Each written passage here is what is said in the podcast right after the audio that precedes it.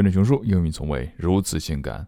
人们都在说自信决定了你的生活，其实啊，在熊叔看来，自信决定了很多事情，不光是你的生活，包括你学英语也需要自信。我们来听听今天的故事，看看自信能够给我们带来什么。I was talking with a colleague the other day.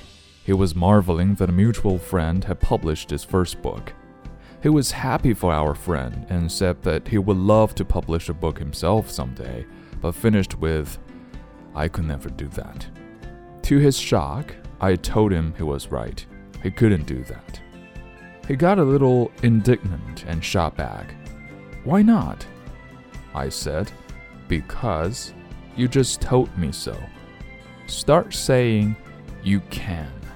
What are you telling yourself you can't do? It's up to you. Either you think you can or you think you can't. Whether you think you can or you think you can't, you're right, Henry Ford. Either way, you're defining your own reality. If you tell yourself that you can't enough times, you start to believe it. You set your own limits, real or not. You're also shaping others' perception of you and your abilities. If you tell people you aren't ready or can't accomplish something, they will believe you. In many respects, you define how others view you. Believe you can. It is life altering when you start saying you can. Stop self limiting talk of what you can't accomplish. Soon you will start believing you can, and that can make all the difference. 故事呢，让我想起了当年的奥巴马在零八年的时候竞选美国总统。你觉得谁会觉得他可以呢？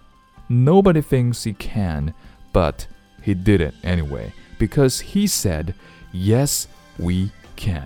So always believe in yourself, no matter what you do. Stop telling yourself you can't. Wake up every day, look at yourself in the mirror, and say, "Yes, I can." 今日跟读金句 Number one.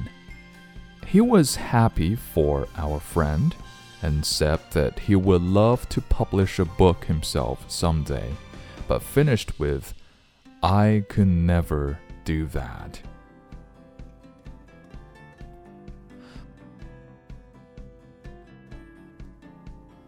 Number two, whether you think you can or you think you can't, you're right. Henry Ford.